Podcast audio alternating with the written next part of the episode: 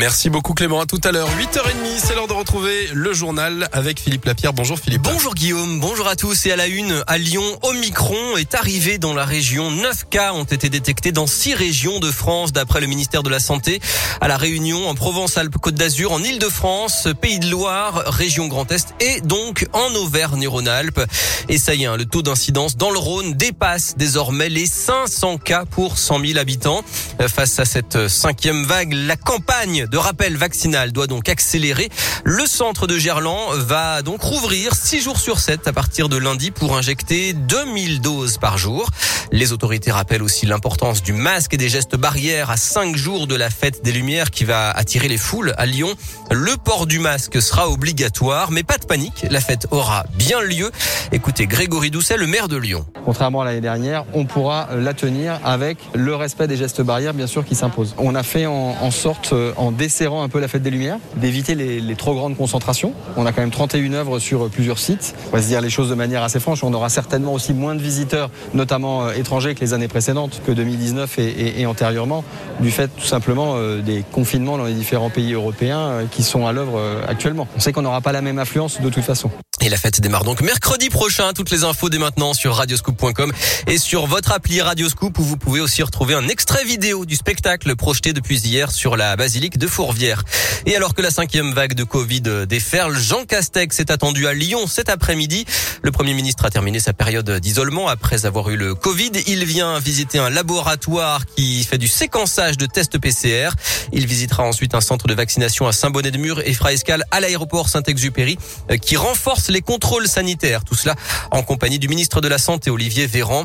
Le Premier ministre a aussi annoncé un nouveau conseil de défense sanitaire lundi pour peut-être durcir les restrictions.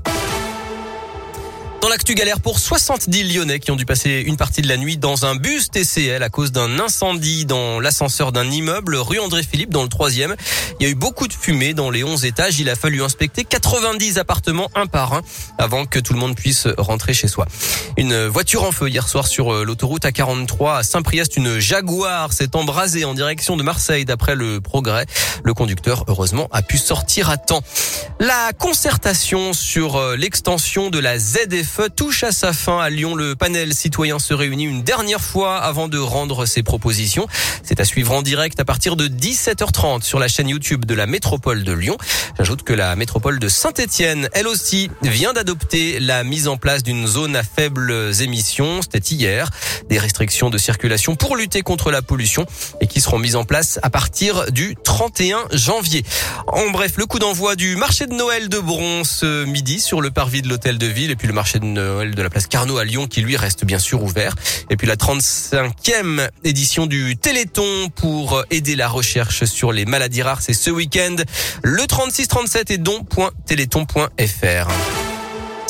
Un mot de sport avec euh, du football ce week-end. L'Olympique lyonnais se déplace dimanche soir à Bordeaux. Et puis en rugby, le Loup reçoit Brive demain à 15h en top 14.